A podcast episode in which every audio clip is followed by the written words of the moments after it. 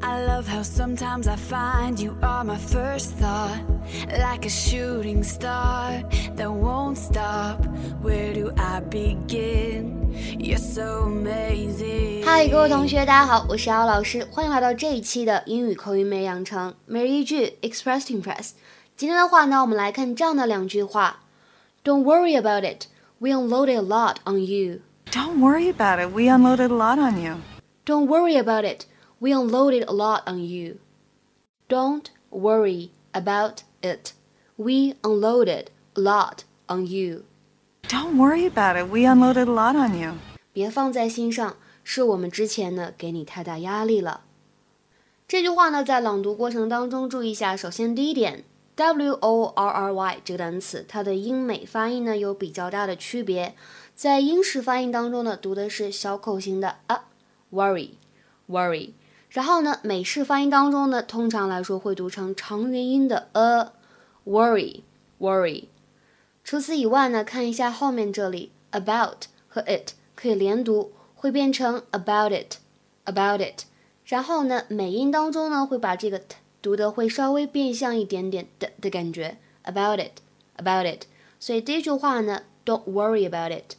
Don't worry about it. Ladies? Hey, Paul. What's up? I wanted to apologize for my outburst yesterday. Don't worry about it. We unloaded a lot on you. 有关这两句话的学习呢，我们来讲两点。首先，什么叫做 unload？unload 它的字面意思表示卸货，那么引申一下，可以表示摆脱负担。在口语当中呢，可以有这样的理解。To tell somebody about your worries, problems, etc. 表示呢向别人倾诉你的烦恼等等。还有另外一种理解，to pass the responsibility for somebody or something to somebody else，就是本应该是你来负责的东西，怎么样呢？你把责任转移给其他人，就是有一种推脱责任的感觉。To pass the responsibility for somebody or something to somebody else。我们来看一下下面这个例句：I'm afraid I've been unloading my worries on poor Ann here. I'm afraid I've been unloading my worries on poor Ann here. 恐怕我给可怜的安怎么样呢？倒了太多的苦水，平时跟他吐槽太多次了。好，那么在刚才对话当中呢，还有这样一个句子：I wanted to apologize for my outburst yesterday. I wanted to apologize for my outburst yesterday. 我想为我昨天的情绪失控而道歉。I wanted to apologize for my outburst yesterday. 什么叫做 outburst？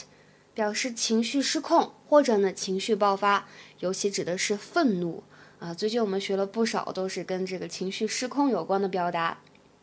在前两期公众号的节目当中，我们是不是才学过 somebody is beside oneself with something 也表示情绪失控？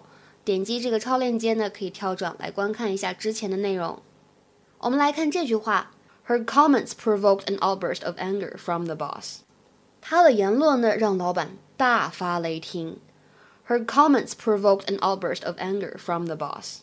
今天的话呢，请同学们尝试翻译一下下面这个句子，并留言在文章的留言区。想想这个 unload 应该如何去翻译会比较的合适呢？She's always unloading the kids on us.